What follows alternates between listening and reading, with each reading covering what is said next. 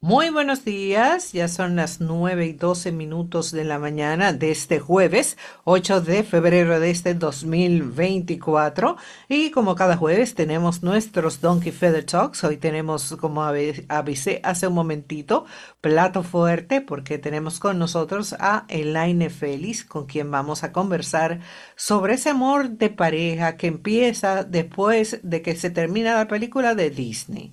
Sea, usted tiene todo el amor del mundo, este hombre cruza mares, eh, ríos, eh, dragones, castillos, besa, entrega el beso de amor después y bebieron felices para siempre, o vivieron felices para siempre, y de ahí en adelante, ¿qué pasa? Buenos días, Elaine, y gracias eh, mil por estar con nosotros en el día de hoy. Yo sé que que este esfuerzo que tú haces por, por estar con nosotros es bien fuerte y te lo agradezco desde el alma. Te quiero, Carlos, y tú lo sabes. Gracias, Alan, también por estar. Gracias, Frank. Un besito para ustedes. Buenos días. Cuéntanos, eh, ¿por dónde arrancamos, Elaine? Bueno, podemos arrancar por el principio. Y es.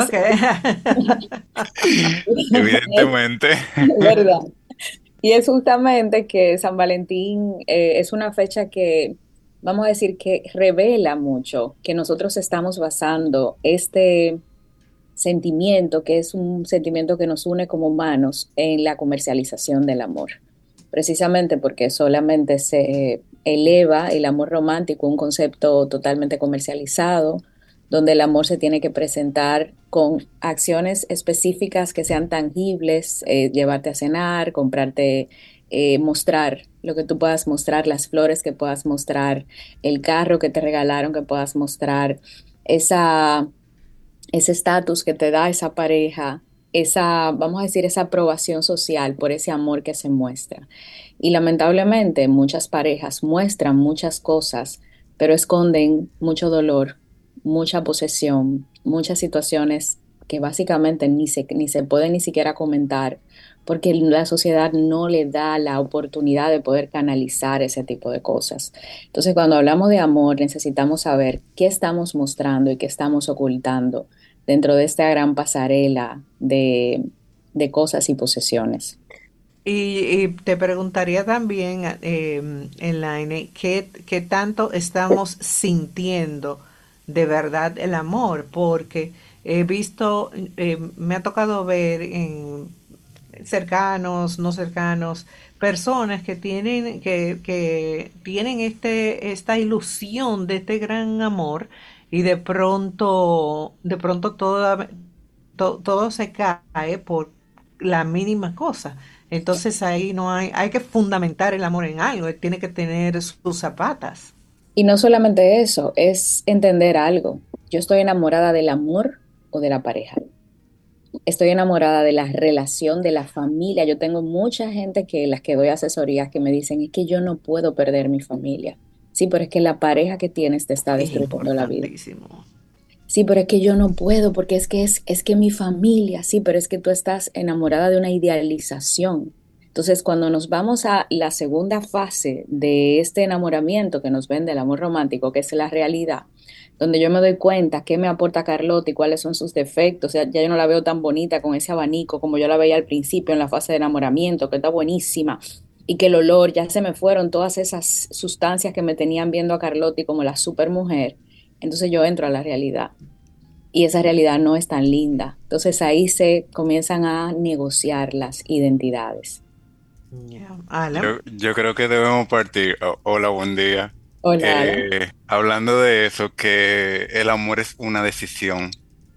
Entonces, es como que la gente se, se queda en eso del sentimiento de, no, para tú estar con una persona, tú tienes que decidir amarla y trabajar sobre eso.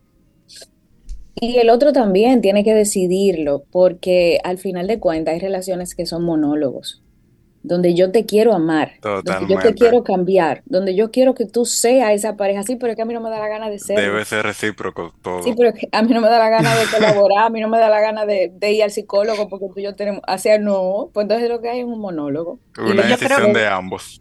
y yo creo que de una u otra manera en ese momento se convierte en una, eh, eh, quizás hasta eh, en un chantaje, en que, ah, no, tú me amas incondicionalmente y yo no te voy a, yo sé que tú no me vas a dejar, ay, me estás diciendo que, me estás diciendo vivir sin mí, o sea.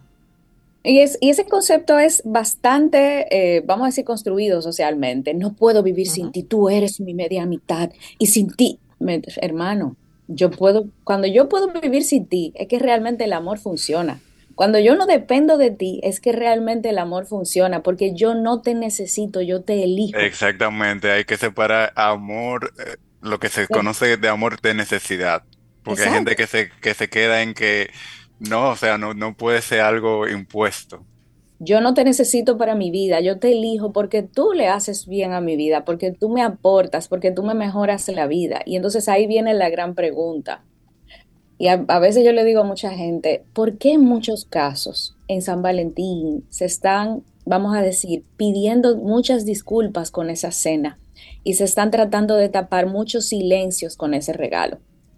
Porque si, ¿qué, de qué me vale a mí de que tú me celebres un día al año si me ignoras el año entero?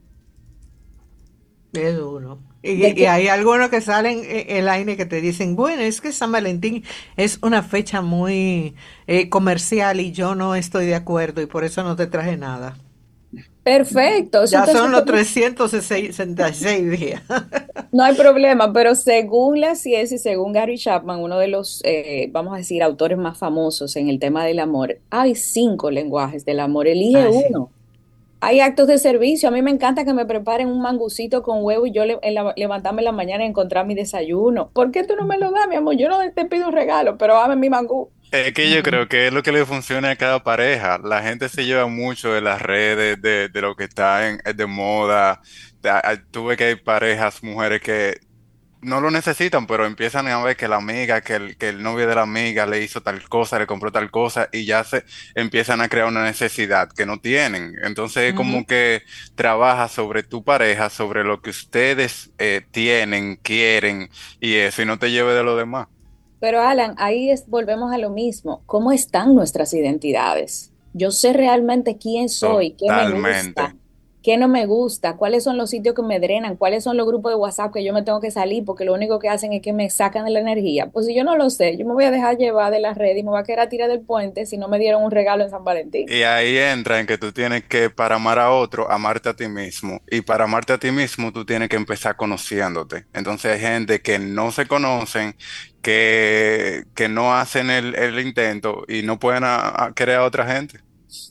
Sí, es que, que el, el, amor que tú puedas construir eh, eh, para los demás tiene que estar fundamentado en, en, unas zapatas sólidas de amor propio. Y de hecho, yo no creo en el amor incondicional. Dentro de toda mi experiencia trabajando con personas. El de madre nada más. y hasta el, de madre. Y hasta el de madre necesita reciprocidad. Porque ah, la reciprocidad es fundamental. Yo te amo, yo te quiero, yo te cuido, pero yo a ti no te voy a tolerar irrespetos, yo a ti no te voy a, tolerar maltratos, violencia, porque yo te puedo amar, pero yo me amo más. A mí siempre me hace ruido y me molesta un poco esa persona que quieren romantizar el de no, yo te quiero y yo te doy todo y a mí no me importa porque yo doy lo que yo tengo y no me importa que tú no me des para atrás. Por favor, todo el mundazo necesita recibir un, feedback positivo de lo que da. Entonces, como que no me diga a mí que tú no lo necesitas, porque te vas a terminar cansando y va a terminar resentido. Obviamente, tú recibes lo que tú entiendes que mereces y desde ahí partimos y por eso la reciprocidad es la base de un concepto que nosotros en sexología y en educación sexual vamos a decir que lo, lo ponemos de primero y es el egoísmo sano el egoísmo sano, nos vendieron el concepto del egoísmo como que el egoísmo es malo y que tú eres una persona tóxica porque tú solo piensas en ti. No, mi amor, es que mi mundo comienza y termina con mi bienestar. Si yo estoy mal, todo está mal. Siempre. Perdón, sigue. Si yo no me puedo levantar de la cama, si yo tengo un tema de salud, el mundo, porque ese es mi mundo, está muy mal, porque básicamente yo soy el inicio y el final del mundo. Entonces, ¿qué quiere decir eso?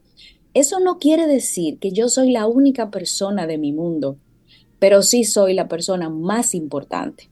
Y eso implica que todas las personas y las relaciones que yo voy a establecer necesitan aportarme o no quitarme la paz o no quitarme el bienestar. Se llama neutralidad. Es un concepto hermoso que habla de la protección que yo tengo que tener a ese ser humano que soy la única responsable de cuidar. Eso quiere decir que yo te quito la, yo te quito a ti la responsabilidad de salvarme la responsabilidad de sostenerme, la responsabilidad de, de, quererme, ¿no? Que yo tengo que hacerlo para quitarte esa responsabilidad y elegirte por lo que tú me aportas. Totalmente, siempre recuerdo una frase que mi mamá me enseñó desde pequeño, y que primero está Dios que sus santos, y tú eres tu Dios. O sea, tú tienes que partir en cualquier, para cualquier relación sea saludable, tú tienes que partir de ti, de quererte a ti, de ponerte primero, y después complementarte. Sí, pero lamentablemente nos venden que ese concepto, eh, eso, eso es un gran concepto social. Cuando nosotros partimos desde nosotros, el sistema no puede manipularnos, porque inmediatamente tú partes de ti, ya tú estableces lo que te hace bien y comienza a construir una identidad. Y para poder manipularnos necesitamos ser clones. Y al otro no le gusta que te lo ponga límites tampoco. Exactamente. Entonces ya yo voy a comenzar a decirte, ay no, Alan, a mí no me gusta que tú me llames a las 10 de la noche, porque a las 10 de la noche yo me acuesto. Ay, pero tú viste, Elaine es una persona, pero tú viste lo difícil que es Elaine, porque a las 10 no puede llamar. Mi amor, pero es que ella acuesta a las 10. Hmm. O sea, el tema del respeto a los límites es un gran tema social. Y una, pregunta. Ese, ese Sí, adelante. El, tema de lo en el enamoramiento, esos químicos que el cuerpo va segregando, ¿verdad? Que eh, duran un tiempo, pero que normalmente no los conocemos, no, no lo sabemos. Sentimos algo por eso y cuando dejan de, de, estar, porque en un momento deja de estar, entonces pensamos que ya, que fue que se acabó el amor. ¿Cómo la gente puede identificar eso para que aprenda que eso es normal? Bueno, eh, según la ciencia y la neurociencia, nuestro cerebro está en una fase de idealización. Se está produciendo una cantidad de sustancias que se traducen en felicidad, euforia. Por eso el enamoramiento se compara con tú hacer un consumo de alguna sustancia, o sea, como si tú estuvieras consumiendo alguna sustancia psicodélica, porque estás en un proceso de romance. Estás inclusive viendo cosas en esa persona que no tiene y eso es parte del enamoramiento. Ahora, luego viene una fase que es la fase de realidad, donde tú comienzas a ver a la persona tal cual es y comienzas con esas sustancias que ya no estás produciendo, comienzas a ver la realidad de esa persona a la que tú te enamoras. ¿Cuál es el problema? Como en, la sociedad que vivimos se idealiza el amor romántico y se vende como una fase eterna, porque lo que te venden los, cuentos de, hadas y lo que, te, lo que te vende Disney es que la princesa y el príncipe son siempre felices, felices por siempre. Y la felicidad también es un concepto manipulado socialmente, porque nos venden que para estar felices tenemos que estar así. Bien, siempre, a veces uno no se soporta ni a uno mismo. Cuando hablamos, exacto, cuando hablamos del concepto de felicidad de una sociedad neoliberal consumista, depende de cosas que tú puedas comprar para que te den la dopamina rápida que te puedas generar esa euforia. Y por eso la gente, comprador compulsivo, come de manera y, todo todos los comportamientos adictivos que tenemos. Si nos vamos a la felicidad real, en la que yo conozco y la que promuevo, es calma en el alma. Y esa calma en el alma puede ser que, Fran, tú no te quieras levantar hoy porque estás cansado, pero tú no tienes, tú, no tienes que ser una persona infeliz por eso, tú eres un humano. Puede ser que tú te quilles con la esposa tuya. Pues eso no quiere decir que tú seas infeliz, es que tienen una relación real. Entonces, cuando hablamos de la fase de realidad, las personas que estamos en una relación, yo que voy a cumplir 25 años de casada, es justamente esa fase donde tú tienes la oportunidad de hacer una elección real, de esa persona, porque ahí que tú te vas a dar cuenta si realmente esa persona te aporta o no te aporta. Y cuando se va quedando el nidito vacío, también hay, hay, hay muchos retos ahí. Sí, pero por ejemplo, lo que dijo Fran de la realidad es que mucha gente se pierde. Porque como nos vendieron que tenemos que ser felices por siempre y que yo siempre tengo que verte como una cosa espectacular y tengo que sentir esos fuegos artificiales, cuando yo no lo siento, yo te, yo te desecho, porque es que ya tú no me gusta, porque es que ya, o sea, ya se acabó el amor. Sí, pero es que no es que, acabó, no es que se acabó el amor, es que estamos en una fase donde tú tienes la oportunidad de hacer una selección y de poder crear las, la tercera fase, que es la negociación. Ahí, que, ahí que tú eliges diario a quien, con quien tú quieres estar, ahí que tú tomas la decisión de si me conviene, quiero y todo. Y te das cuenta también si realmente con esa persona se puede establecer una relación, porque con, no con todo el mundo, no todo el mundo está listo para tener pareja, eso es otro tema. No todo el mundo está listo para tener hijos, no todo el mundo está listo para casarse y no todo el mundo tampoco lo quiere y tú no puedes cambiar eso, que hay gente que se pierde en eso, que no, que yo puedo meter mi manito en eso. No, tú no puedes. Es lo mismo que mucha gente, no, ay, yo te veo trabajando con el jefe, ustedes se llevan también. No todo el mundo está hecho para trabajar juntos, mi amor. Eso es un tema. No, idealice. o sea, eh, eh, fíjense eh, cómo es de importante tener todo claro que el AINE con, de toda la manera que defiende la, el, lo femenino y, ayuda a, digamos, arraigar la masculinidad positiva, eh, ella le dice a su esposo el jefe. Sí, porque hay muchas maneras de ser jefes. Nos vendieron un solo jefe, ese que pisotea, ese que, que manipula, ese que domina. Hay jefes que son bastante nutridores y yo tengo uno. Mm, qué bueno, qué bueno. Creo que tenemos que hacer una pausa, Frank. Eh, sí. Eh, bueno, hacemos una pausa. Estamos en nuestros Donkey Feather Talks, que nunca lo son. Estamos con Elaine Félix y hablamos del amor que pasa después de y vivieron felices para siempre.